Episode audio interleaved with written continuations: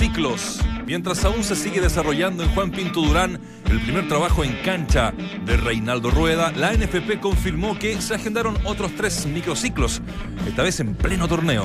Abril, mayo y agosto serán los meses eh, de la nueva convocatoria donde los jugadores no podrán trabajar en la semana con sus respectivos clubes.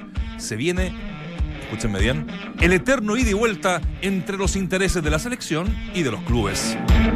Se aceptan currículum. Tras la salida de Oscar Meneses hace nueve meses de la gerencia deportiva de Colo Colo, Blanco y Negro busca un reemplazante para dicho cargo. En la concesionaria asumen que, a pesar que le gusta estar involucrado en todos los temas, es hora que Aníbal Moza se concentre en lo netamente institucional. El perfil, que esté ligado a la historia de Colo Colo, ¿cierto? O al menos que no lo esté con alguna historia del archirrival. Finalmente la Conmebol abrió un expediente en contra de Colo Colo debido a, irregularidades ocurridas en el encuentro ante Atlético Nacional de Colombia. De los cuatro que quedan, van quedando poquito. Pese a jugar un correcto partido y dominar el trámite, sobre todo en el segundo tiempo, Everton quedó eliminado de la Copa Sudamericana pese a ganar el encuentro por la mínima. Pato Rubio lo pudo dar la clasificación a los ruleteros a falta de tres minutos, pero su cabezazo pasó apenas desviado del arco de Flores. Sin misterios, como ya es costumbre, los socios abonados de la Universidad Católica pudieron ver la práctica del plantel profesional, realizado en la cancha 1 del complejo Raimundo Tupper. El próximo partido del puntero exclusivo del torneo es el domingo 18 de marzo a las 20.30 horas en San Carlos de Apoquindo. Solo una raqueta, 6-4-4-6-6-2, fue el marcador con el que Garín derrotó al francés Matías Bourguet en el Challenger de Santiago. En tanto, Alejandro Tavilo se convirtió en el tercer chileno eliminado al caer por parciales de 7-5, 3-6 y 6-4 ante el argentino Hernán Casanova. Hoy, a las 19.30, un partidazo que está para ir a darse una vueltita. Garín enfrenta al español Tommy Roblero, 170 en el ranking de la ATP. Bienvenidos a Entramos a la Cancha, bienvenidos al mejor panel de las 14, bienvenidos a Duna 89.7. Mientras el resto repite voces, nosotros las actualizamos. Escuchas al mejor panel de las 14 en Duna 89.7.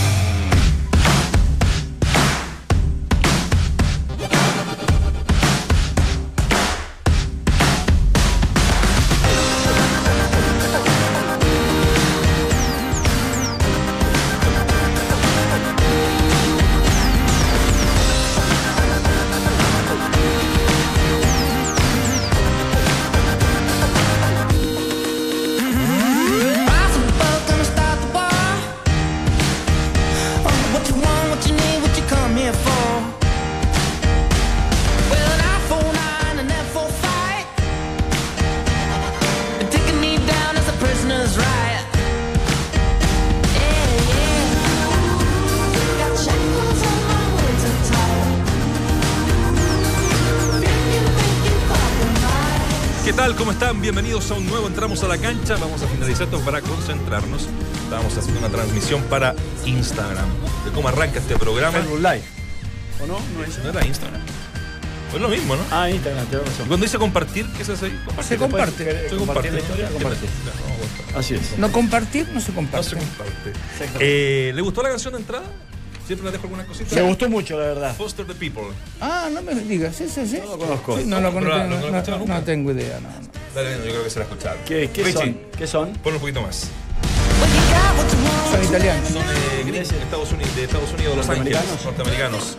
Indie pop, rock, inditrónica, eso me gustó. Che, ¿tenés alguna buena, alguna canción buena? ¿Sabes qué? Vamos a hacer algo democrático. Vamos a hacer la tómbola del, la tómbola de la música. Podríamos tener Podríamos tener un, día acá, la, tómbola. La tómbola musical. No, eso sería extraordinario. La tómbola, eh, claro, metemos, eh, elegí vos cinco temas, Nacho cinco, yo cinco. Dante, sí. Dante y, y, el negro cuando, venga que nos Mis canciones no pueden echar, si dijo yo canciones no pueden echar. No, lo que salga. Los. Esto hay que partir arriba, digamos. Con todo el respeto que Los nocheros. Yo también, yo soy de la. Bueno, no me gusta. El centralero lo escuchaba a mi viejo cuando yo era chico, pero. Bueno, bueno. Los nocheros, una noche de amor, pero. Ahí aparece el negro pan. En la radio del mediodía, ¿no? Decir los nocheros aparece el negro pan. ¿Cómo estáis, Claudio? Bien, muy, muy bien. Un poco, ¿Lo extrañaste? un, un poco un poco preocupado hoy en la mañana después de haber escuchado una- algunas noticias sobre el Chano Garrido. No sé sí, si, te lo iba a marcar, sí. si puedo o no puedo. Sí, por supuesto. Bueno, me supuesto. enteré de que estaba internado, sí estaba en una clínica muy cercana aquí a la radio. Sí. A- anoche tuve algunas dolencias, se hablaba mm, de, un ataque, de un ataque al corazón y no, no están así. eh, tuvo un pequeño dolor y después del estudio hecho esta mañana se encontró que tiene alguna arteria obstruida y hoy a la tarde van a realizar un stem para solucionar el problema. Eh, sabemos perfectamente, la mayoría de nosotros sabemos que hace muy poco tiempo falleció Miriam, con quien él compartió toda su, su vida y que estaba pasando momentos complejos y muchos lo asociaron a un ataque del corazón repentina y no, no fue tan así. Evidentemente que la está pasando mal, pero este, afortunadamente nada demasiado grave. Un abrazo al Chano Garrido, al bonachón Chano Garrido. Y, agradecerle a todos los que están, porque eh, hablé con, con- con Raúl Ormeño y hay muchos amigos, del- no solamente del fútbol, sino de la vida. Y es más, eh, piden, pidieron eh, que no fuera más gente porque ya hay mucha. Es que un tipo muy querible. Muy querido, Sí, es muy, muy Chano, buena persona. Espectacular. muy querido. Sí. Ojalá Bueno, que se mejore y qué bueno que lo hayan tomado a tiempo, tiempo, que, claro. que eso es fundamental en este tipo de, Sí, de sí. dolencia, ¿no? Es tan importante ¿eh? de repente cuando uno se siente mal y no le hace caso al cuerpo. eh, yo creo que muchas veces nos pasa, ¿no? Sí. Que te, te duele un poquito, no sé, la, la pierna, qué sé yo, el pecho un poquito y dices, ah, debe ser. Va a pasar. Va a pasar. Y muchas veces no Sí, pasa. bueno, yo, yo tengo el problema de tener una tolerancia al dolor, el umbral del dolor muy alto, Ya. y es una complejidad porque a veces uno tiene algo bastante Y te lo más grave y dice, no, va a pasar. Y lo ideal, evidentemente, es ante cualquier dolencia concurrir a, a un especialista. Sí. Así es, consultar al médico. sí. Bueno, un abrazo al Chano entonces. Un abrazo grande y que se recupere pronto. Vamos a entrar en materia con la pregunta del día. ¿Quién debiera ser el nuevo gerente deportivo de Colo Colo? Viste que están buscando, están buscando un eh, gerente deportivo a Carlos Caselli. La alternativa A siempre suena, siempre está en el ambiente, a pesar de que no hay mucha onda ya entre la concesionaria y el chino, y el chino con la concesionaria. Pablo Contreras. ¿Se recuerdan que en algún minuto él, eh, cuando estaba Oscar Meneses también en, en- en un... Sí. en- ¿Cómo cómo listo? Tú decías una, una buena, en una... Una terna de cuatro. Una terna de cuatro. Era, fue una, una, Terna de cuatro. una terna de cinco. fue. Una terna de cinco. Nunca lo elegí. Eh, Pablo Contreras en algún minuto dijo yo me estoy preparando para eso y me gustaría hacer. Y es Alternativa verdad. C, Ha, Leo- estu- ha estudiado para eso. ha estudiado para eso, Sí. ¿cierto? Leonardo Vélez, que también es un, eh, eh, un ex jugador de, de Colo Colo y que es bastante crítico y polémico, y subir al Bocón. Hablaba recién de Raúl Ormeño porque él está como en un cargo así medio, ¿no? Sí, no- Eh, intermedio. Indefinido, diría Indefinido, yo, ya. sí. Bueno, eso es. Y vamos a. ¿Les parece? Tenemos en línea ya a Guillermo. Vamos a conversar con quien fuera el último, ¿ah? el, el último gerente deportivo de Colo Colo. Estamos. eh, estamos, ¿no? Menezes, con Oscar Menezes. Oscar Sí. Meneses, discúlpame, ¿cómo estás? Hola, hola, ¿cómo están? Muy buenas tardes. Sí, discúlpame, se me vino un. pasó un angelito por acá. O- Oscar, eh, nada, gusto de saludarte. Eh, primero que todo, ¿cómo está lo, lo de Melipilla? Acá después te vamos a contar cómo le, le- le pusimos al equipo. Le, le tenemos un, un apodo con cariño. Pero saber de tu, de tu experiencia hasta hoy, desde que llegaste a, ahí a Los Potros. Bueno, primero muy contento porque estoy en un club eh, con, con- con amigos, con gente con la que estaba en la universidad. Estamos compartiendo de vuelta después de muchos años. Así que lo primero, muy muy contento, entendiendo que es un club que viene de la, de la segunda profesional, que tiene varias cosas que, que ordenar, que estructurar. Pero lo principal y lo primero era, era conformar un plantel, tratar de hacerlo competitivo, empezar a participar. Y bueno, nos hemos debido enfrentar también a, a estas situaciones de inicio en que no pudimos competir a la par con todos los otros clubes. Y ahora estamos empezando a, a recuperar, pero pero diría que muy tranquilo, muy contento y, y con, y con, con una buena proyección. Torneo durísimo, ¿no? El que, bueno, siempre ha sido duro el, el torneo de la, de, de la B. Pero este uno, eh, por los partidos que ha podido ver y, y- y seguir a través de contacto, en mi caso, con, con- con periodistas de, de algunas regiones, hay equipos muy, pero muy eh, competitivos. Eh, alguien me dijo, son hay varios equipos que son de primera. Bueno, en, en- en el sentido figurado, ¿no? Están en la segunda categoría, pero son equipos que perfectamente, o planteles, podrían estar eh, Bueno, en la primera, A, ¿no? Melipilla, por ejemplo. ¿no? Y Coquimbo, y el mismo Sí, bueno. Wanderers. Hay, Eh, hay en términos estadísticos entiendo que de los 16 clubes que están en primera categoría, dos solamente no han estado en, en- Mira. en la primera edición en algún momento. Eh, y lógicamente que hay clubes que tienen una trayectoria partiendo por Cobreloa eh, muy importante en el fútbol chileno. Entonces hoy día, claro, yo nosotros estamos como conociendo un poco la categoría. eh, particularmente yo hace muchos años que no había tenido la oportunidad de estar en la, en la primera vez, en, en mi condición de entrenador y después de, de gerente deportivo. Entonces, si bien es cierto uno conoce o ve partidos, nos, empapa día a día de, de, de- de- de lo que está pasando en todos los equipos y ahora uno tiene que empezar a, a conocerlo un poco más y se da cuenta que, que lógicamente que hay, hay, hay planteles que están muy bien conformados y bueno, pero que tienen que empezar a rendir, estamos partiendo un campeonato que recién lleva cinco fechas, nosotros llevamos tres, pero creo que va a ser muy competitivo y muy entretenido. Hola Oscar, eh, Claudio Urbi, ¿cómo estás? ¿Cómo está Claudio? ¿Todo bien? Bien, bien, bueno, sorprendido por, por, por, por el club, porque tiene una cantidad de jugadores importante, porque no deja de sorprender con las contrataciones. Bueno, el, el- el- el gran problema que tuvieron eh, al inicio del campeonato por, por este famoso penal. Pero, eh, y bueno, y, tu llegada que, que habla de que el club se está preparando para grandes cosas y en el menor tiempo posible, ¿no? Porque, lo dijiste vos, no tan conocedor de la categoría, pero tenés que llegar a organizar y armar un equipo que evidentemente tiene pretensiones de subir.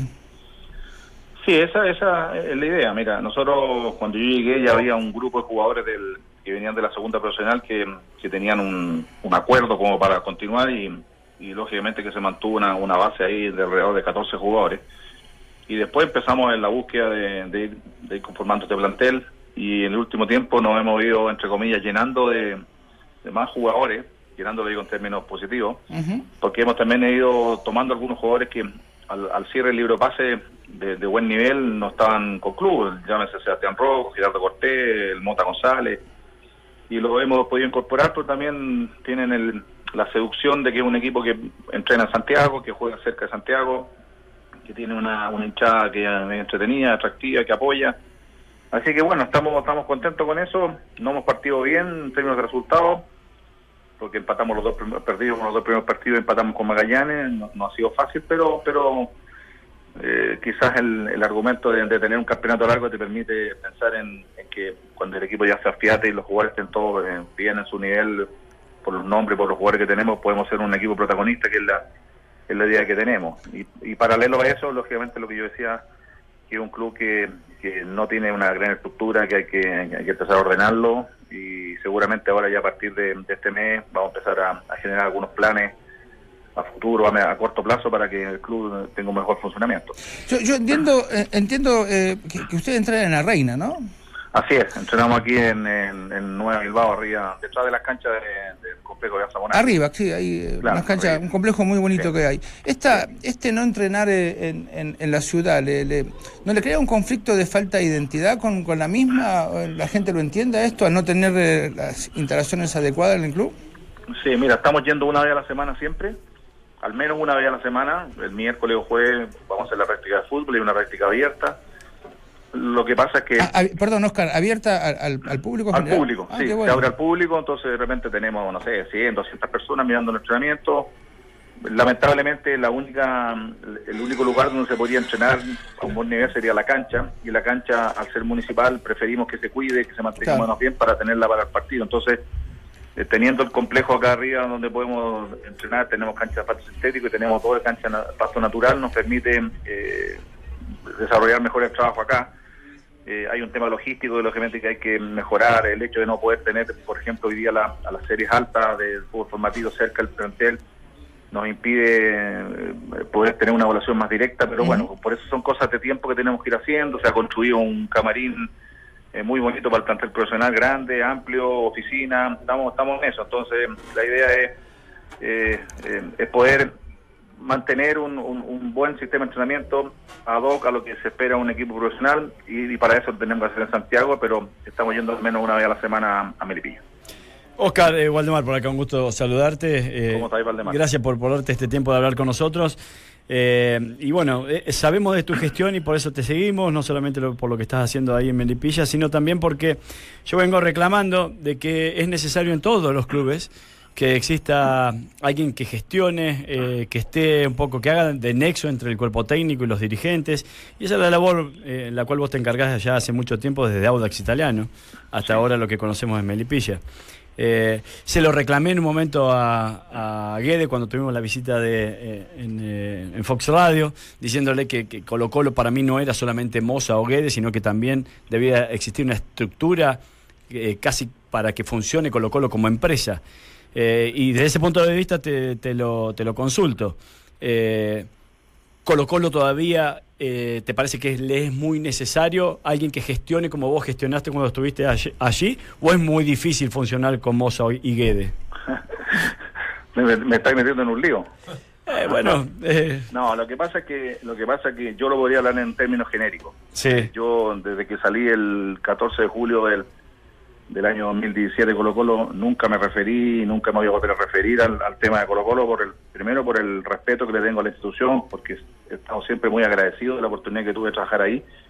Y después las circunstancias de salida ya están, para mí es parte del pasado, yo estoy enfocado y en Melipilla y no, lo voy a hacer. En términos genéricos no solamente para Colo Colo, creo que es, importante, pero es importante en la medida que, lógicamente, que el directorio de un club le dé la, valga la redundancia, la importancia a, la, gestión del director deportivo, el gerente deportivo, quien sea.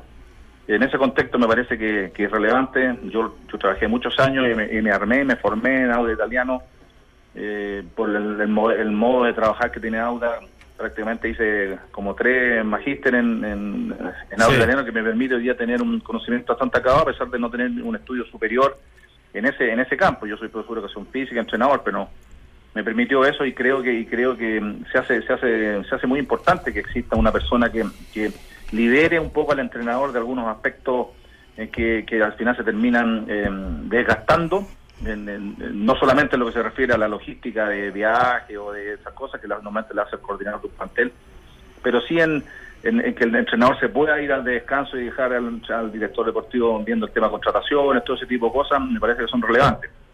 En, términos muy simples y muy cortos, porque no quiero entrar en detalle, creo que Colo Colo, por el nivel que tiene, por el, por el nivel de, de jugadores que tiene, me parece que cuando lo pensó, cuando pensó en llevarme a mí o antes a, Juan Gutiérrez o a Jaime Pizarro en su momento, lo habrá pensado porque considera que es importante y hoy día hoy día quizá esa persona específica en, funciones de negociaciones, de muchas cosas, me parece que no está. Raúl Raúl Urmeño cumple una función más de asesoría.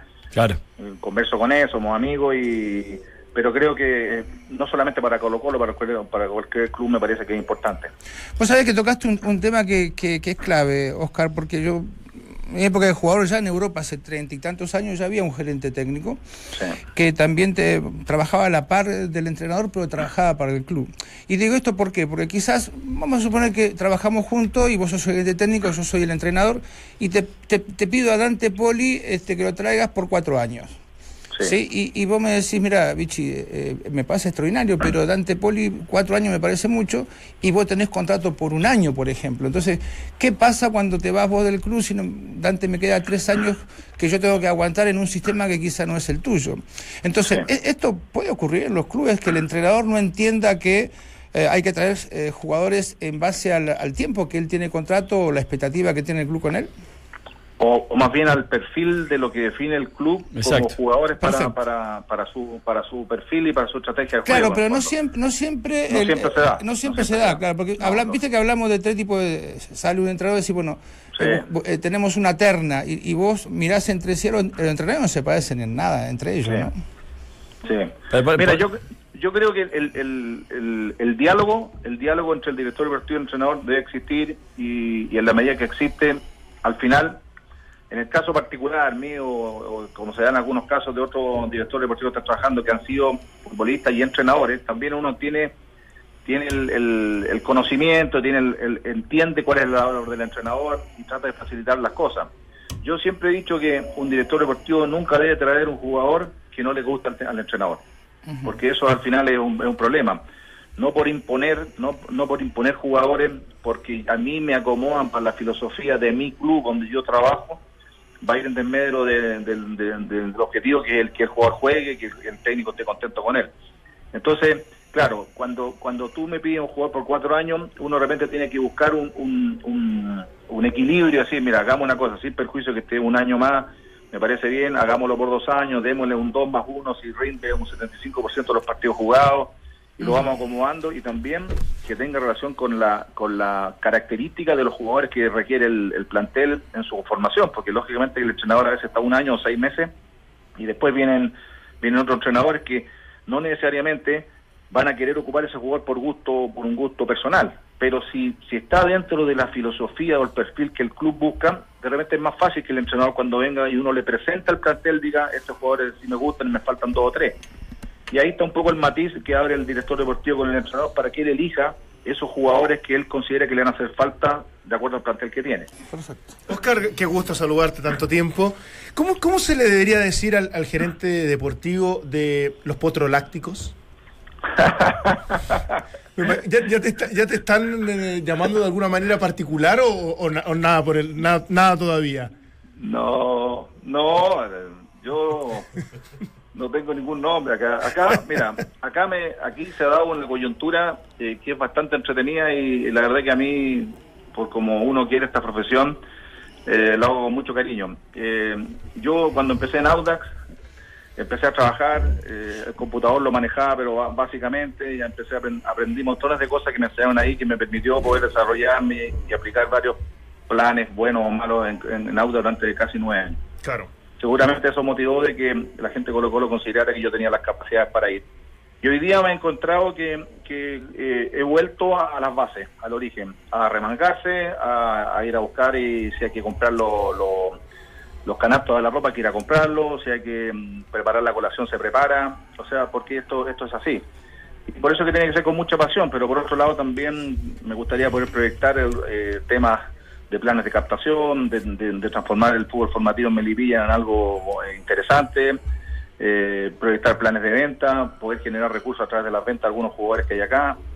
¿Me entiendes? Entonces, eh, estoy un poco hoy día... Etapa de profesionalizar, general, o sea. deportivo y coordinador y hago todo. Claro. Entonces, yo lo hago con mucho cariño y, y tampoco tengo tanta tantas presiones como para manejar los tiempos, los manejo yo, no tengo muchas reuniones ni comité, entonces me permite poder desenvolverme, eh, digamos, de acuerdo a, mi- a mis tiempos. Oscar, y, y bajo, ese, bajo esa perspectiva y, ya tomando un poco de distancia de, de- de tu recorrido desde que arrancaste en Auda y desde que te fuiste de Audax, eh, en lo personal, ¿crees que fue una buena decisión eh, y, o, fue de mucho aprendizaje, incluso también, ¿por qué no, haber llegado a Colo Colo? Digo, para una futura... Sin duda. Para una futura decisión, porque hoy por hoy, lo que vos decís, tuviste que arrancar casi de cero de vuelta, habiendo Sí. pasado por 12 años de... de- Sí. No, lo yo, yo siempre he dicho, o sea, cuando estuve en Colo Colo, en el momento que lo viví y el año que estuve ahí, que fue un tremendo aprendizaje, yo disfruto eh, eh, todas los- las oportunidades que a uno le dan desde el punto de vista laboral, soy un agradecido de poder haber eh, jugado al fútbol, eh, de haber dirigido 6, 7 años y después haber seguido vinculado a esta actividad y espero seguirlo haciendo por mucho tiempo y tener la oportunidad de trabajar. Entonces, y lo de Colo Colo, lógicamente que fue una experiencia excepcional porque es un club que es muy difícil no quererlo, es un club que, que tiene una efervescencia popular tremenda, que cuando uno está dentro viendo los partidos detrás del arco siente lo que es efectivamente eso.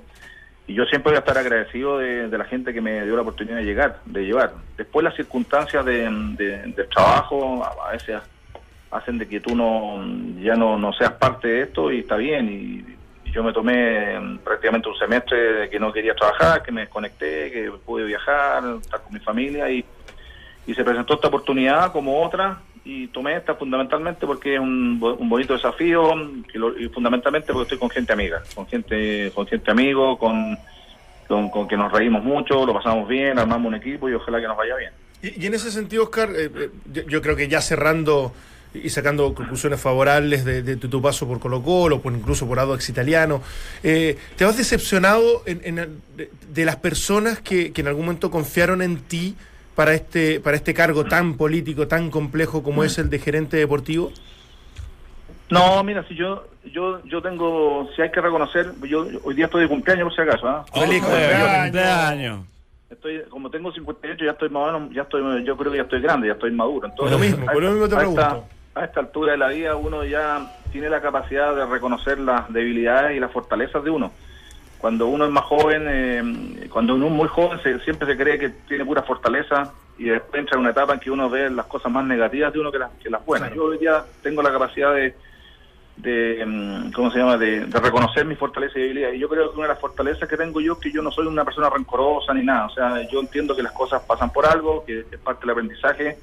No me voy decepcionado. Yo viví una experiencia, podría ser más larga, no fue, y listo, ya está. Y, y- Pero, pero, pero entonces me Oscar, en ese sentido, Aníbal en el- me encontré con Aníbal en el, en el, ¿Ya? en el, en el lamentable funeral de, de la señora de- del Chano y conversé con él y no, y no pasa nada. Somos todos gente de fútbol y, y lógicamente cada uno sabe cómo debe actuar en la vida y listo. ¿no? O sea, pero, pero ahí también te infiero de alguna manera eh, que, hay una, una, una, una autocrítica en lo que tú desarrollaste como en tu cargo o, no necesariamente supuesto. eso. Que Yo fue soy- más, más- yo soy- perdón, que fue más culpa más culpa tuya el no seguir en Colo Colo que de las personas que te llevaron. No, eso, eso da lo mismo. Sí, lo mismo. Yo, yo tengo súper claro internamente cuál fue mi, mi desarrollo y qué es lo que yo pude hacer y qué no pude hacer. ¿no? Y, y ya está. Y yo soy una persona súper autocrítica, entonces... Pero lo, lo que gatilló ahí fue lo del transfer de Jorge Valdivia, ¿no? Que ese fue como lo, lo, lo- lo Sí, que pero- realmente pasó, ¿no? ¿Es tanta responsabilidad tuya total es- de no. eso, no? Eso te quería preguntar. Lo, lo estaba anexando a eso. Lo que pasa que lo que pasa que mm, a ver, ese, el argumento de, de levantar un TMS o un CTI internacional Mm. siempre recae y todos los, los dueños de clubes y gerentes y directores de, de clubes saben de que eso no recae en un gerente deportivo. Eso no es la labor de un gerente deportivo, al menos a, a menos que ya se le prepare para eso. O, que te lo, pi- ya o que se te lo pidan, será- ¿no, Oscar? ¿Mm? O que te lo pidan. Claro, pero yo no, claro, si te lo piden y yo no- y yo lo sé hacer, lo hago con gusto, pero la verdad que las responsabilidades de un transfer internacional nunca reca- nunca recaían en mí. Yo, de hecho, hasta el día de hoy estoy recién aprendiendo ahora. Estamos levantando algunos transfers con los jugadores que trajimos y estaba aprendiendo a hacerlo. O sea, no. ¿Te acordás, No, Oscar? Eh, no. bueno, vos sos más, más grande que yo, pero la gente que estaba más joven, antes se le decía, eh, eh, se le decía el, el pase, que llegaba el pase del jugador, Sí. Y había que irlo a buscar a la federación. Yo digo porque me ha Claro. tocado muchas veces. O lleva un fax. Físicamente. Uh, no, Sí. antes Llegaba llegaba un, llegaba un tele y después llegó un fax, pero hablando del tele. Y había que ir a la federación después de las 3 de la tarde porque la persona que, que llegaba eh, a trabajar eh, Claro. llegaba a esa hora. Entonces era mucho más complejo ahora que, que ahora que hay mucha mucha más comunicación, pero me imagino yo que el, el, el trabajo del gerente no es ver si llega un... ¿Cómo se llama? ¿Cómo No. se dice ahora? CTI. No, sí, el transfer, se, se habla de No TMS, se se habla Claro, de CTI. Y puntualmente lo de Valdivia coincidió con, con un feriado allá también en, Claro. En Arabia. en Arabia. Hubo, mira, es- ese tema del, del, del, del transfer de, de Jorge fue bastante raro, bueno, con pocos tiempos, Sí. se jugaba un partido el día siguiente que al final no se jugó Sí. Con, con la Serena, entonces, Claro, bueno, claro. son Era argumentos, la nomás, urgencia pero, de dar vuelta pero un resultado. claro. Era la urgencia Sí. de dar vuelta un resultado y que por eso también todo se agrandó porque necesitaban a Jorge Valdía en ese partido de vuelta porque el primero, ¿se acuerdan? En La Serena lo, lo pierden. No está, no, no está tomando el, el- el tiempo, a no sé que lo muchachos yo hacer, hacer la una después, Yo también le quiero hacer una. Hacerle O sea, una después hasta las 4 de la tarde. Yo la pregunta que tengo, ¿puedo empezar yo o no? Por supuesto. Eh, ¿Te acordás que Aníbal dijo que iba a traer un gerente técnico que, que estuviese, como ocurre ahora con algunos nombres que están circulando, que tuviese un pasado en, en Colo Colo? Sí. Y, y, claro, de pronto te toca llegar a vos y, y, bueno, eh, ¿tuvo que ver esto en que eh, Menezes no tuviese un pasado como entrenador o jugador con el club? ¿Es- ¿Eso te pasó la cuenta también de no ser considerado No, Colo no creo. No, yo no. Yo Es lo que buscan no hoy día, disculpa. No creo, ¿ah? o sea, yo al menos no lo sentí. Yo, uno de repente igual es transversal porque es hombre de fútbol, entonces eh, me tocó entrar a camarín a ver si tenés jugadores que yo dirigí, a otros yo con ellos trabajé, de una u otra forma todos te conocen y nunca, al contrario, yo nunca he sentido una diferenciación. De hecho, yo mismo siempre le, le echaba talla, hablaba con Gonzalo Fierro, yo decía, yo he sido colocolino toda la vida, le decía, no sé ustedes a dónde creen que yo soy de otro club. Entonces, eh, yo tengo una forma de relacionarme con la gente bastante simple y, y nunca sentí absolutamente nada de eso. Yo yo creo que yo creo que sí, efectivamente yo considero que es súper válido de que un- cualquier club pueda llevar un eh, director deportivo o quien sea que esté identificado con el club porque tiene un respaldo, tiene un apoyo popular, todo. Sí, sí, Pero Oscar, pero, pero vos nunca, fíjate que nunca, uno, nunca- perdón, que, te- que uno de los mejores periodos que tuvo Colo Colo en cuanto a rendimiento. Fue con Sabino Aguad, Aguad, que, claro. que es que es de la U y, y, bueno ahí cuando hay capacidades ya no hay no hay hinchas, Sí. ¿no? Eso, eso- es lo raro porque hoy día, eh, Claudio, eh, Oscar, están buscando como eh, prioridad que tenga una relación directa como con el club, exjugador, qué sé yo, algún tipo que esté identificado, y que no tenga relación, por ejemplo, con los eh, archirrivales. Es decir, con algún alguien con pasado de la U, alguien con pasado de la Católica. Ojalá de ningún de ninguno de esos dos equipos. Entonces, ¿te parece relevante? A mí, bueno, como opinión eh, personal, me parece que no, pero eh, era buen ejemplo No, que da ah, Claudio también. Lo que pasa es que lo que pasa es que yo cuando yo creo que en el caso particular cuando a mí me contrataron o me quisieron llevar, que me habían me habían querido llevar dos veces antes, Sí. eh, yo fue la tercera vez que, que yo tomé la decisión de ir, es porque ellos consideraron que mi, mi profesión, o sea, mi cargo de director deportivo era una persona profesional que iba a desarrollar un trabajo. Exacto. Más, más que, que si fuera identificado o no, porque si no, en este caso no habría tenido ninguna posibilidad de llegar a Colo Colo. Entonces, ah, pero insisto, ah, si, si Colo Colo en este caso hoy día toma la decisión de que la persona que llegue al club y tiene las capacidades las competencias y entregado al club, me parece espectacular. Yo lo único que quería decir es que yo nunca sentí, de verdad, desde el primer- del día uno hasta que me fui, yo nunca sentí algún tipo de rechazo o discriminación o que la gente en la- las calles o en, cuando viajamos te dijera algo. Al contrario, me trataron súper bien siempre, muy cariñoso, muy buena relación con toda la gente del club. Sea, si yo hubiera sentido eso, te habría dicho, sí, me han sentido un poquito de que como que no estaba medio desubicado en este lugar, para nada. O sea, yo estoy muy agradecido de haber estado en Colo Colo, aunque haya sido un año, y estoy feliz. Eh, Oscar, lo mío, eh, muy- bueno, se distancia un poco del tema que estábamos hablando, es para conocer un poquito tu visión de una realidad a la cual se ven enfrentados hoy en día quienes contratan en los equipos grandes y entendiendo que la U ha optado por un camino y Colo Colo por otro. Cuando la necesidad de resultado es importante, como Colo Colo en Copa Libertadores lo necesita, eh, Colo Colo decidió traer gente probada y gente de mucha jerarquía, pero que ya tiene mucho recorrido y cierta edad también. Eh, y sin embargo, la U trajo Ará, o trajo Saavedra, trajo jugadores quizás un poquito más jóvenes que no te ofrecen tanta garantía de rendimiento, o Soteldo incluso. Eh, si estuvieras en uno de estos dos clubes grandes, ¿cuál sería tu sugerencia ante la necesidad de rendimiento? ¿Traer un futuro negocio o contratar un jugador que te rinda en el momento? Es buena la pregunta, porque si tú me lo preguntas para Auda, el equipo de, con que yo estuve, yo me inclino directamente por la por el tema de buscar eh, proyectos. Claro, claro, no, pero en Pero- Colo Colo la U, digo que son los equipos grandes que necesitan rendir. ¿Sabes lo que pasa? Que Colo- co- por ejemplo, Colo Colo hoy día lo que yo siento es que tiene un grupo de 6 o 7 jugadores jóvenes que ya están haciendo la pega, como se dice, de- de- de surgir. Hay, hay chicos muy buenos, de muy buen nivel, y me parece que hoy día eh, la apuesta de traer jugadores consagrados eh, es súper válida. Yo habría hecho lo mismo, o sea, de- habría, habría dicho, no, traigamos a 3, 4 jugadores para armar un plantel altamente competitivo y, y tener el respaldo, tener el respaldo para enfrentar una Copa Libertadores con seis partidos, ¿no es cierto?, de piso, porque el año pasado era solamente uno y de vuelta con Botafogo, no se logró el objetivo, y ahora tiene seis partidos de piso, o sea, tienes 18 puntos para disputar. Y fíjate, hoy día no está Barroso y, y, se sigue y no está Barroso, no está Fernando Mesa y sigue manteniendo un, un cierto nivel de jugadores en, en defensa, o sea, un buen nivel de jugadores. Hoy día Suazo no juega porque juega Pinares, entonces me parece que mm, o Pajarito Valdés va a estar en la banca o, o no entra porque lo están haciendo descansar y, y juega Carmona con Baeza. Claro. Entonces, me parece que me parece que en ese contexto, hablando de Colo Colo, mm, se reforzó adecuadamente y tiene un equipo competitivo. Y yo creo que el tema de la U pasa directamente por un tema presupuestario. Yo, yo creo que la U no tuvo en, en- en esta pasada el- el- la billetera para decir contraten. Yo en algún momento hablé con Ronald Fuente y tenía este, este, este, este problema, entre comillas, de tener que tratar de buscar jugadores de buen nivel, pero sin mucha plata. Entonces eso eso lógicamente que es distinto a lo de Colo Colo, que Colo Colo apostó también a abrir un poco, a mantener la billetera más abierta para traer jugadores de buen nivel. Y, Oscar, lo, lo último por mi parte, eh, después de desearte lo mejor como gerente deportivo de los Muchas Potros Lácticos, em, que me encanta, en todo- me, me encanta ese objetivo.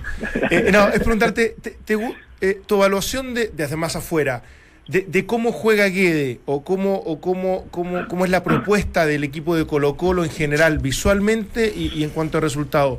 ¿Te, te parece que es positiva? ¿Te parece que cumplió las expectativas de lo que quería Aníbal Moza, de lo que quería el club con, con su contratación? ¿O está al debe? Yo, mira, es que yo tengo, yo tengo una opinión un poquito parcial respecto a Pablo porque lo conocí en mi época de cuando él era técnico palestino y yo de Aude y nos, nos hicimos amigos, conocidos, buenos conocidos, hablábamos mucho de fútbol. Claro. Y del yo siempre cuando estuve en Colo Colo dije que me parecía que era uno de los entrenadores que mejor prepara los, los equipos, los entrena de una manera espectacular. Pero, Y- y, Con no, pero Ah. lo que pasa es que lo, lo que pasa es que si tú analizas lo, si tú analizas el, el pro- el proceso de Pablo, Pablo llegó el- a mitad del 2016, las primeras cinco fechas no fueron buenas, se perdieron tres partidos local y después el equipo ya agarró un ritmo. Cuando me acuerdo que se le da vuelta partida a la llave de la, de la, de la Copa Chile al- a, a Huachipato, después se le gana a la U no le alcanza, el equipo termina cuarto quinto, gana la Copa Chile y, después como que, eh, o sea, ahí tiene, ya, tiene un logro y cuando empieza el segundo campeonato, bueno, hay un hay un traspié por la Copa Libertadores, pero se hizo un muy buen campeonato en general, que las últimas cuatro fechas el equipo pierde el campeonato por errores puntuales y se pierde frente a la U que venía bastantes puntos atrás. pero siempre siempre obtuvo algo y ahora después sale campeón. Entonces yo creo que en general, yo creo en general la propuesta que, ha tenido Pablo Guía en Colo Colo ha sido buena, en general.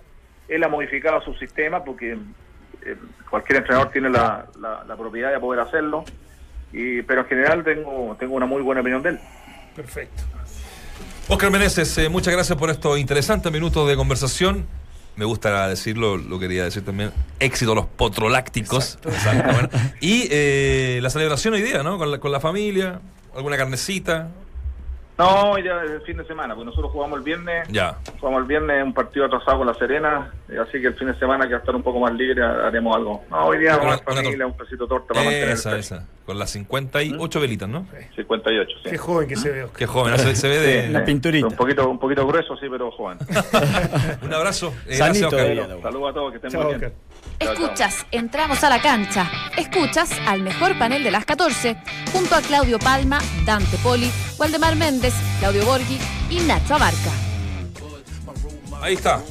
Eh, buena conversación Con, con, Oscar Meneses. Bueno, había muchos temas, ¿eh? Sí, hablamos varias cosas, de buena disposición, como siempre. El tema gerente deportivo eh, siempre va a generar eh, conversación, discusión, reflexión, porque es un cargo que hoy día en Chile todavía está medio difuso, eh, no, tan, no tan concreto, entonces por eso que, son buenas las experiencias de los que sí han tenido eh, eh, momentos positivos, en este caso como, Oscar lo tuvo sobre todo en otros italianos, así que me parece interesante desde ese punto de vista. A mí siempre cuando he conversado este tipo de cosas, uno, empieza a copiar o extrae eh, cosas desde Europa para replicar. hay muchos exjugadores de fútbol que lo sientan, eh, esto lo hacía el Ajax, por ejemplo, lo sientan al lado del gerente de finanzas, gerente administrativo y también el gerente deportivo, que no era jugador de fútbol, no fue exjugador de fútbol, para capacitarlo, para que aprenda, para que entienda, para que se meta en el sistema y después de un periodo eh, de esta inducción que puede durar uno o dos años, él se haga cargo ya con propiedad y con conocimiento de causa de todo lo que pasa. Me parece fantástico. Ahora, que en Chile pase. No, pero como en todo orden de vida tiene que haber una preparación. Ah, total, eh, total. Eh, a ver, pero desde lo teórico y desde lo práctico. ¿ah? Nosotros tenemos, claro, nosotros tenemos la costumbre, y, ha pasado muchas veces, que, a ver, yo, yo fui uno es jugador argentino junior, entonces tengo, el club tiene la obligación de recontratarme. no, no, eh, si tengo capacidad, evidentemente. Si no, no hubiese encargo en un club para cubrirlos a todos, de cuántos seis jugadores tiene un club. Yo, yo me siempre digo, porque he tenido la experiencia de trabajar con gente deportivo importante. Arido Braida, que fue gerente deportivo del Milan en el periodo de Saki, de, muchísimos jugadores, muchísimos triunfos, hoy trabaja en Real Madrid. Eh, bueno, hoy no, hace bastante años que trabaja en Real Madrid. Es italiano, ¿sí? Eh, muy ligado al Milan, pero él va como profesional. Porque acá lo único que no somos, que no son hinchas de equipo son los periodistas. Los demás somos todos hinchas de alguno. Entonces ya te dicen, bueno, usted como hincha de Colo Colo no puede ni a Católica ni a la UNI. Y, el límite de trabajo te, lo restringen tanto que al final o, o trabajás en el club haciendo mal las cosas o, claro, siempre vas a tener que estar vinculado a tus ex club o si no, no tienes opción de. Yo, yo, critiqué en su momento porque dijeron, bueno, eh, eh, vamos a traer a alguien vinculado y traen a Oscar. Yo, bueno, está vinculado al club. y trabajé con Sabino. Fue, fui el primer técnico con quien él trabajó como gerente deportivo. Este, y claro, después eh, yo para. él decía, este gordo es pesadísimo cuando trabajo con otra gente, me reconoce y me dice, no, el gordo no era tan pesado. O sea, eh, porque evidentemente que los, técnicos tenemos el defecto también de exigir cosas más allá de lo que son normales. Yo me acuerdo que un técnico una vez quiso, quiso ir a, a Talca en avión. Extranjero el técnico. Dice, no, yo quiero un avión. No, no se puede. Pero saliendo de Santiago. Yo quiero ir en avión. Aclaremos que saliendo de Santiago. Claro. Pues, ¿eh? No, y el tipo dice, pero ¿cómo? No, y bueno, dice, bueno, tenemos que ir a, Conce o nos vamos de acá. Eh, pero claro, el técnico argentino, o, o tarado, o sin conocimiento del país, y el gerente deportivo no hubo forma, hasta que le dijo, mira, acá no hay aeropuerto, o sea, no, se, puede ir. Es por tierra, no, no, tampoco un barco, digamos. Exacto. Fueron por tierra, pero en avión. Para, cumplir el, deseo. No, yo digo, y, nosotros eh, tuvimos el año pasado la visita acá de Ricardo Humor y, le ah. preguntábamos mucho de, cómo, qué consideraba él que había que hacer eh, como para mejorar el fútbol chileno en general, y dice, y sobre todo las instituciones, el manejo de la institución, y él decía, que nos profesionalicemos, o sea, que las personas que rijan la institución y que estén a cargo de ciertas funciones sean profesionales como son profesionales en cualquier empresa a nivel país o a Y nivel mega nacional. empresa como Colo Es- Colo, como la U. Exactamente. Entonces, ¿y ¿cuál es el problema? Que los clubes no se han profesionalizado, los dirigentes tampoco se han profesionalizado y todo funciona muy en relación a lo que piensa la cabeza. Y desde ese punto de vista yo digo, bueno, Moza es, o su, su familia eh, son empresarios. No creo que le vaya de alguna manera a, a- a sugerir algunas cosas. Bueno, sugerir quizás sí, pero no creo que vaya a desautorizar algo que, no sé, el contador le esté proponiendo, de alguna manera. Digo, cuando hay fútbol que es un poquito más aleatorio y que hay un hinchismo de por medio, se puede Todo el permitir. mundo sabe, claro. Claro, se puede permitir eh, creer que puede saber. Y a partir de ahí desautoriza a un Menese, por decir algo, por poner la figura que tuvo en algún momento Menese con Moza. O hasta el mismo entrenador. O hasta, o hasta el mismo entrenador. Este, desautorizar a un tipo que hace mucho tiempo que está en el fútbol. No solamente como gerente técnico, sino también como, como, como jugador. Entonces, desde ese punto de vista, me parece que estas funciones tienen que estar presentes sí o sí en todas las instituciones, con los cargos delimitados y con la jerarquía que le otorga ese cargo, que es justamente lo que siempre se ha reclamado en Colo Colo, que claro, hay un gerente técnico, pero no tiene mucho maniobra, mucho poder de acción, porque se ve coartado en, su- en sus funciones. Eh, el- el- Sí, vamos a perdón, la eh, pausa. ah, ah, No, pero hay, pausa. este de programa. cuatro segundos te la, te la acepto. El mejor ejemplo es su bizarreta, eh, emblema del, eh, Barcelona. del Barcelona y hubo una, un tema antirreglamentario en traer jugadores jóvenes más allá de lo permitido y su bizarreta salió del, salió del tema, salió del- club, o sea, Del club. no volvió a trabajar. Entonces él pagó con su cargo un error también administrativo Claro. y eso a veces es lo que no pasa acá. Acá siempre la culpa la tiene el entrenador y eso no es- no es posible. Pausa, volvemos. Cristian Garín avanzó a octavos del Challenger de Santiago tras vencer al francés Matías Burg por 6-4, 4-6 y 6-2. Hoy a las 19.30 horas, buscando su paso a cuartos, se mide con el español Tommy Robredo. Y en el fútbol, luego a las 16.45 horas se juegan los otros dos duelos de vuelta de la Champions League. El Manchester City se enfrenta al Basilea y el Tottenham ante la Juventus. Estamos de regreso en Entramos a la cancha. La pregunta del día, la abarcamos el tema eh, a fondo en nuestra primera. Media- no, primera media, hora, nuestros primeros 45 minutos de, de programa. poquito. Junto a- ¿Te pareció no, media hora? Interesante lo de Oscar Meneses. Eh, ¿Quién debería ser el nuevo gerente deportivo de Colo Colo? Le reitero, eh, según lo que tengo eh, informado desde eh, dentro del club, hay esos topitos que van contando cositas a los periodistas. ¿Hay topos todavía? Hay topitos, sí, siempre hay. Y es como la pega de uno generar siempre un topito. Sí, eso. no sé. ¿Ah? ¿Qué que, están buscando? Primera vez que le escucho topo, porque eh, antes le decían fuentes, ¿no? Mi fuente. No, pero topitos son Ah, son mejor. Son mejor, Eh, ¿no? Como, otro Porque tipo están de- escondidos, otro tipo de la sapo. cabeza para dar una información y se esconden. mejor que Otro tipo de sapo. Topito No, de algo más. Dos, tres cositas. Buscan a alguien que ojalá tenga eh, identificación con Colo Colo, que no tenga identificación con eh, algún eh, con, con la U, con la. Católica, y tal vez de otro eh, que, que venga de otro de, de otro equipo, qué sé De yo, otro planeta. de otro planeta, ojalá de Marte.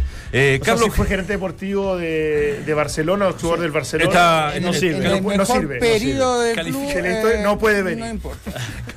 Tiene que venir con un indio en el pecho. Claro. Está buena, está- va, va- a ser tema esto. Sí, Eh, bueno. Carlos Caselli, Mami, con un 45%, que claramente no va a ser el gerente deportivo de Colo Colo. ¿Por qué? ¿Ah? No hay onda ahí. No, Cero. Pero estamos hablando de un, de un símbolo de Colo Colo, goleador, No, o sea- histórico, embajador deportivo. ¿Está bien dicho embajador deportivo? Sí, sí. En España, Sí. eh, eh, periodista, educación, eh, profesor de educación No, física. sí, tiene todos los méritos. El tema es que, como siempre ha sido Carlos, un tipo crítico, que no se deja nada eh, guardado, Ah. eso por- genera anticuerpos Y por carácter. en, ¿no? en- en la No, concesionaria. y, y Carlos siempre ha declarado. Entonces faltó algo, no solamente identificado Claro, con el club, que, no sino lo criti- que no critique. y sin carácter. claro. No, y aparte Carlos siempre ha declarado que Vélez, entonces. él dice que si asume esa pos- eso, ¿No? ¿Asume quién? eh, si asumiría esa gestión Carlos Caselli. Carlos Caselli, la tendría que asumir con, Ah, nos dijo acá. con- claro, con toda la jerarquía que Ah, ese sí, cargo sí, te sí, otorga. No, y, eso, una vez, ¿cierto? y eso es imposible. Eso lo dijo acá. Y, y quedan tres personas en el Colo Colo. Claro, por eso. Bueno, Pablo Contreras, que también lo marcábamos nosotros, eh, que se preparó para, para, para Sí. eso. Él tiene Ha hecho cursos. ganas, ha hecho muchos cursos en, En Europa. y- y en Europa. Con un 38%, eh, el pollo del himno, ¿no? Un 9%. No, yo no opino, no, no, no tengo idea. Yo soy. No, no, eh, pero sí para que juegue un poquito. Yo soy de- Yo soy Magallanes, este- la Bueno, academia. de Nah, nah, lo- Soy hincha de Lo Racing. dijo Roberto Hernández. Ah, de Magallanes. Eh, que Roberto Hernández dijo ayer que era, era fanático de, de Magallanes. Como son, todo lo que son de Colo Colo, Por Claudio Palma lo Palma dice. también. sí, sí, sí, me parece que. A mí me gusta No, mucho. yo soy, mira, hoy es el hincha, hoy es el día del hincha de Racing, yo soy hincha de Racing. Eres hincha de Racing. Y Barty también. Sí, Y la, la, la academia, cambio. La academia de Magallanes usa la camiseta. Claro. por Racing. Sí, sí, sí, sí. Algunas fueron grandes, ¿no? Dinosaurios. le dicen, dinosaurio. Leonardo Belli. fueron grandes. Ya no existe. El pollito Belli no tiene ni una opción de ser tampoco. Porque es- más o menos del perfil de Carlos Caselli. Un juego. ¿no? No, no, por eso te digo, pero desde, desde incluso el juego Desde que también lógica, como claro, nombre. claro. También como nombre. Y bueno, eh, Y a Pablo Contreras hay, está- hay que cambiar, hay que, que hacerle un No se puede vestir extreme, así. extreme makeover. O sea, No, tiene sí. que cambiar su forma de vestir en el como invierno para, tiene esas botas para poder la aceptarlo. rodilla sí, y no, no. la- las pieles que se ponen. Es que es muy estilo europeo. lo- ¿Quién es, eh, lo- Pablo Pablo Contreras? No ¿Lo has puede La así a de una la- reunión de directorio. yo lo quiero mucho. No puede ir a hacer una reunión de aparece directorio. de corbata y bermudas, es, No, es para ojalá fuera eso, Ir ni a negociar a siquiera. Europa así. ve- No. puede, no, no, no. por más, porque él dice que así se visten en Europa. Sí, sí. Salvo que la sea con Limondo. reciben allá. Aquello que hemos tenido la posibilidad de, de ir a Europa, eh, eh, no he visto mucho. No lo ¿eh? reciben. O sea, hay lugares que yo no frecuento, pero. Claro, pero no he depende del lugar que frecuenta en Europa. Eso, se está usando en Europa. Depende del lugar que está frecuentando en Europa. vez- se lo pone. Becan y se, se está usando así, pero a vos te queda mal. Bueno, Fuimos al Monumental a ver cómo estaba de técnico, que fuimos a un partido, jugó la selección ahí con la, con la sub-18 de Colo Colo y salía del camarín Pablo Contreras, estaba bicho afuera. Y venía pasando Pablo Contreras y bicho dice, pará, pará, pará. Pero vos te vestiste con la luz apagada. Un chico que quiero mucho. ¿eh? Ahora, ahora te digo una cosa, tiene una personalidad que yo creo que esto, y yo se lo pregunté una vez al aire, digo, el tema de tu, de tu forma de vestir tiene que ver con qué, se lo dije, porque no, no nos llama la atención. Él no le entra en bala, él es feliz y, y está fascinado con la manera que tiene de, de vestirse y de hacer las cosas. de, de Es mundo. que, Y tiene es un- que, ¿sabes qué? A, mí me pasa, yo voy a un, cen- a un shopping, shopping, y paso por algunas tiendas muy importantes y veo unos trajes y unos tipos con una pinta tremenda. Mi mujer me dice, mirá qué lindo traje. Digo, si vos me asegurás que poniéndome ese traje yo tengo la pinta de ese pibe, yo me compro ocho. La deja ahí pero me que quería perfecto. Tendría que ir de la mano con el maniquí. Claro. Para, para que funcione, para que Y después, funcionara. después voy con mi hija, peor, porque mi hija me dice, papá, acá no venden ropa para gordo. Te la dice, te la dice No, clarita, más simple. clarita, más directa. Es complejo vestirse bien. Slim fit. Ya está, ¿no? Sí, no, sí, no, estaba pensando que si no eres eh, Jaime Vicuña, generalmente todo te queda más o menos mal, porque él Es nuestro referente. es nuestro es referente. Ídolo, Pero hay, hay- tipos que tienen mucha pinta. El, Valdemar Mente, por ejemplo. No, cuidado, No, cuidado. Jordi Castel es un tipo que tiene una pinta bárbara. o sea, Venís tres días hablando de Jordi Castell. Fachón. Te- te- Tercer día consecutivo que te Éramos escucho tan hablar de Jordi. Castell. No, eh, el chico este, el que está, casa- el que está casado con la, con la ¿Pero Boloco ¿y qué menor. tiene malo? ¿Con quién? Con la Boloco menor, con la. Ah, Sánchez. Sánchez es un chico pintón. Sánchez. Mide un metro veinticuatro. Y no tiene labios. Bueno, yo no te pedí altura, yo te pedí. Mide un metro veinticuatro. Pero era así. No, no tiene No, que yo- está Bueno. Ah, lo, lo miraste, lo miraste profundamente. Le tengo, cariño, pero no, no, no. Si- Sigamos con el fútbol mejor. Sí. Oye, que me gustan esta, esta, A mí también. esta este- parte así como que sí, entramos en intrusos. eh. Sí, sí, Ah, hay un el, poquito, el está escándalo de la semana. Métele un El poco de glamour. Oye, una bajadita para lo de. ¿Perdón? Una bajadita para lo de. Lo de Everton ayer. eh, Yo estaba haciendo el net Tenemos- con don Roberto Yo Hernández. lo, mire, eh, eh, voy a. Vamos a dejarle la posibilidad al especialista que tenemos Exacto. en la mesa. No, ayer. Yo, eh, yo tengo, una, ¿no? tengo una sola No, pregunta. no. Porque iba haciendo, viste, esto de los botoncitos, ¿cómo se dice? Zapping.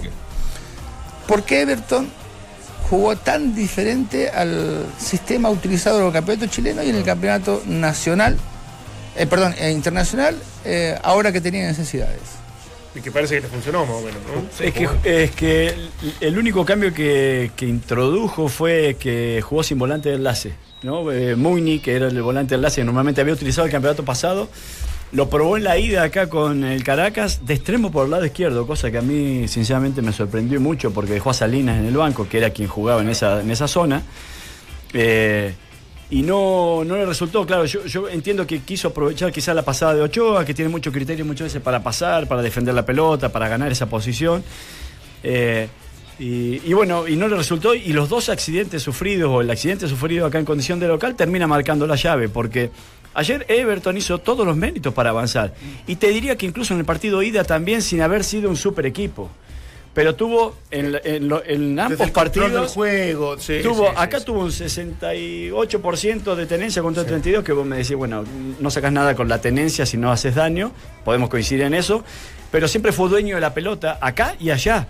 Y allá me parece que Vitamina Sánchez incluso se ve sorprendido porque pone a los externos para ser rápido a Salina y a Cueva, eh, pensando que a lo mejor Caracas iba a salir un poquito más a asegurar Y el no partido, y nunca salió. Mira. Nunca salió durante todo el primer tiempo. Entonces, claro, la- cuando introdujo a Mugni en el segundo tiempo, eh, cambió absolutamente Everton y, y se acercó mucho al, al arco de Flores y convirtió el gol Pero con y cuánto- tuvo la ¿Con posibilidad. cuánto terminó jugando de, de- de ataque?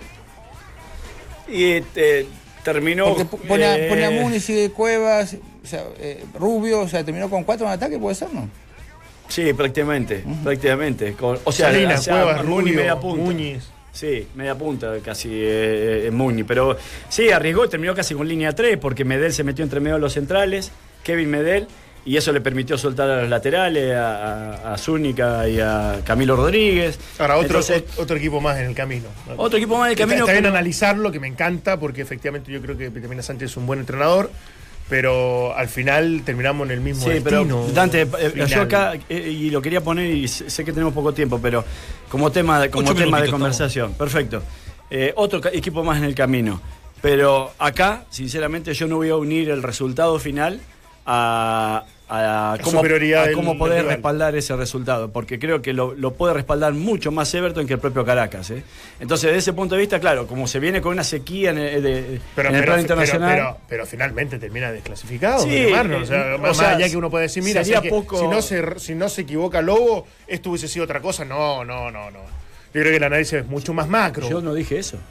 Entonces- yo no dije eso, yo dije que había hecho méritos No, Everton en general, para dice. merecer una mejor Ah, suerte. claro, no, no, es que, no es que fue destruido por la propuesta del rival y que no hubo chance y que fue un desastre. Caracas lo, gana desde la desde la desde- pero de la forma que sea, porque, porque hay- hay veces que los equipos chilenos son superados, sometidos, como le pasó a lo mejor a Caracas con, con Everton, y, y- y el equipo chileno Claro, pero, indefectiblemente pero sale- tampoco podemos sale ser tan, simple porque Es que ya no, es, ya no es un tema de Pero, simpleza. eh, pero- Está bien extraer partido pero- puntual para analizarlo como corresponde, pero cuando ya hay una tendencia que es un 95%, pero esa tendencia está bien, pero. Everton no se tiene por qué hacer responsable de esa Se tendencia. tiene que hacer responsable. Pero Everton se tiene que hacer responsable de que sí, fue eliminado con Patronato el campeonato pasado y ahora con Caracas, que son dos rivales. Valdemar, Ah, dos fracasos con dos equipos que son Te lo creo con Patronato, porque Patriotas. Patronato, eh, Patriotas. con Patriota, no, lo- perdón, Patriota, no lo, no lo mereció, pero con Caracas lo mereció. Entonces, bueno, eh, es simplemente no, no, no dejarme llevar Es- por la es sequía de, un de resultados internacionales que no y no dejarme llevar por, porque en definitiva en el global fue 2 a 2. Los primaron los goles de visita. Está bien, pero, pero Y- y digo hasta- la hasta te lo consecuencia digo siendo- desde lo matemático. Pero, la consecuencia termina siendo lo mismo, porque tú dices puedes haber sido superior, y yo creo que concuerdo, sobre todo en el partido local, pero los errores, Bueno, la, yo la no, displicencia en algún yo no lo quiero la analizar como hincha a este partido. ¿Qué Bueno, pero yo no lo estoy analizando como hincha, lo estoy analizando desde la estrategia incluso. No, y ni tampoco coincidiendo en que, en que se diga que porque que este campeonato es un desastre, el, el campeonato venezolano es mejor. Tampoco coincido desde ese punto de vista. No me parece que el, si campeonato venezolano no sea siempre mejor. es ese, ¿Vos viste la cancha que tenía ayer en la que presentó? Pero no era Es- cancha de ellos. Pero siempre Bueno, yo te, una yo excusa te igual. cuento que yo jugué con este Igual. equipo, con Colo Colo, y jugamos en Independiente perdió allá, perdóname. Sí, sí, con perdió- Lara. perdió en esa cancha, sí. La semana Colo, pasada. misma cancha. ¿No juega en San Cristóbal? Nosotros, nosotros jugamos en, en, eh, en, en Colombia porque había algunos problemas políticos raros en Venezuela en aquella Disculpa época. que te- porque yo estuve en ese viaje. Me parece que fue en No- San Cristóbal. No te vi. Sí, tú- de- después te voy contar la historia. Tú me, yo estaba por otra radio Jugamos en. y me tenías un apodo incluso en ese momento. No, güey. Sí, primero en Crespo y me decía Colocho. Ah, ya. Sí, pero bueno, pasamos. Sí, yo tomaba mucho licor antes. Sí, sí, sí. Eh, No, jugamos en, jugamos en Colombia. Yo me voy a acordar la ciudad eh, fronteriza. Eh, ¿Sabes lo que pasa, Valde? Que el, el- tema, yo estoy un poquito sorprendido porque de un, lo hablamos en varios de los programas donde trabajamos, que de un eh, país que hace tres años debía ser campeón del mundo, por su jerarquía, también. especialmente de su selección, claro, pasa a tener no solamente una selección eliminada, sino el peor campeonato de mucho tiempo. Entonces, cuando eh, escuchás la estadística, así, bueno, el, el histórico, ¿quién es el histórico? Orellana, ¿por qué? Porque hizo una- un gol a Argentina. Es- es- esas cosas son- a mí me, me, me chocan mucho, clasificatoria.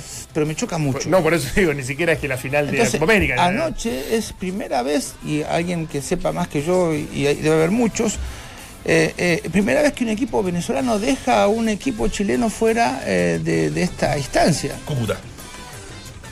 ¿Ahí? Cúcuta fue, sí. Cúcuta. Sí, sí, pero eso es Colombia. Por eso. La fronteriza. me- Fronteriza, claro. Son sí, todas sí. con Cúcuta, sí. Exacto, ahí jugamos y Era hizo, bueno, era bueno ese pase. hizo tres goles Alexis anoche. Era muy bueno. ¿Tres? Alexis, Tres goles, sí. Fue el día que más goles hizo en Colo Colo. Entonces, pa- pasar de lo muy bueno a lo muy malo en tan poco tiempo y que esta estadística, lo único que, que hagan es machacarte lo malo, porque la verdad que me, me cuesta creerlo, pero estoy a favor de, de- de Dante en cuanto a, a que el 95% de los equipos te quedaron fuera. Y los otros, eh, Colo Colo que perdió el primer partido y la U que tiene que jugar. Entonces es, es bravo el tema, es, es muy... No, mi defensa es contra todo pronóstico y contra toda estadística. A eso es lo que voy yo y, y quiero poner una voz disidente en eso porque justamente yo creo que cuando hay algo que vos lo podés, que, eh, lo intentás respaldar desde el juego de alguna manera para poder acceder a una siguiente instancia, eh, el resultado a mí por lo menos no- no- pretendo que no me incida en mi opinión. Eh, y no quiero acarrear una mochila que a lo mejor no ha podido el fútbol chileno en los últimos 10 años eh, revertir. eh, y no creo que sea tampoco materia de Everton de revertirlo, sino más bien de Colo Colo, Católica la U, la gente que tiene Pero, mayor. se- pero no, no materia de más Everton, pero en su propia historia acá- reciente con Vitamina Sánchez quedó fuera en dos llaves que debió haber pasado. Que no saca cargo de la historia de Chile, perfecto. Que no saca cargo, cargo de lo de Colo Colo, la U, Católica, que tiene mucho más responsabilidad. ¿En dos Está bien, de acuerdo. ¿En dos En llaves dos directa para participar en competencias internacionales quedó fuera con Vitamina Sánchez. Este mismo proceso, este, este misma cantidad de jugadores, inde- independiente, que es verdad, lo analizamos y hizo cosas interesantes, sobre todo eh, en el día de ayer. Pero en definitiva, acá más allá de no buscar excusas, sino que hacer un, un- un- un análisis como corresponde, acá hay algo que se hace mal. Desde los jugadores, desde, el entrenador. Mira lo que te digo, desde los jugadores, desde el entrenador, más que desde el club. Porque me parece que por lo menos las instancias para que se fuera competitivo estaban. Entonces acá la responsabilidad es de ellos.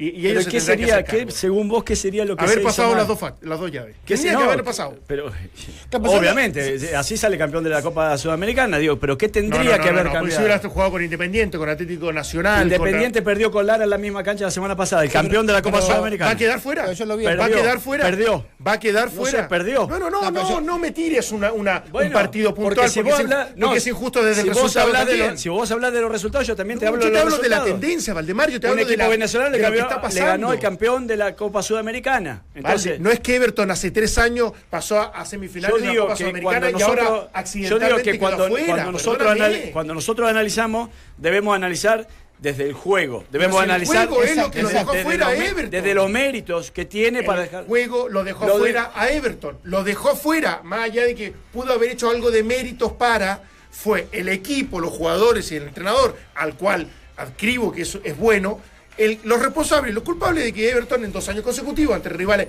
muy inferiores, no haya podido estar participando en nuestra competencia. Yo hago una diferencia cuando pregunto de fútbol y esto trato de enseñárselo a los dirigentes, especialmente cuando hablan de, con, los, con los entrenadores juveniles.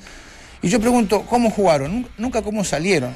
¿Sí? Porque el resultado te dice mucho. Ganaron 5 a 0 a un feno- y jugaron bien. No, no jugamos mal, pero ganamos 5 a 0. Entonces, em- em- evidentemente que nosotros estamos para ver el tipo de juego que presentó el equipo y en base a eso decir si lo hizo bien o lo hizo mal. Pero el resultado muchas veces no determina de cómo juega un equipo, más allá de ganar o perder. Y yo vi el partido de Independiente con, con Lara, fue. Sí, con la- en Eh, en mismo Independiente se perdió 38 goles, ¿no? Pero tenés razón, perdió. Y lo que preocupa acá de Chile es que esta seguidilla de, de no ganar y quedar fuera va eh, profundizando muchísimo más esta famosa crisis del campeonato local. Bueno, está interesante, está interesante el tema. Eh, Cúcuta. Se pasa que yo me, yo, yo me alojé en San Cristóbal. No, no, que- ¿Qué para darle pasó? la razón. Todavía no lo Cúcuta, ¿qué- qué entiendo. tal? No, no, todavía no lo no, lo entiendo. que pasa es que yo me confundí porque San Cristóbal eh, de Venezuela con Cúcuta eh, son fronterizos. Son fronterizos. Venezuela, Eh, Colombia. no, no, sí, no, no, no, ¿Cachai? la- la- Entonces yo me quedé eh, alojado porque en Cúcuta no había, no, no había mucho, digamos, había, no había nada. había, había, eh, iguanas, ¿te acordás? Iguanas, sí. Iguana por todos lados. Y, y nosotros nos quedamos en San Cristóbal. Y las mujeres Eran feas, muy flacas. malas. El, el paso, el paso fronterizo fue constante. Fue permanente. Del periodismo, digo. Mañana las cuñas de Yarri. Vamos. Chao.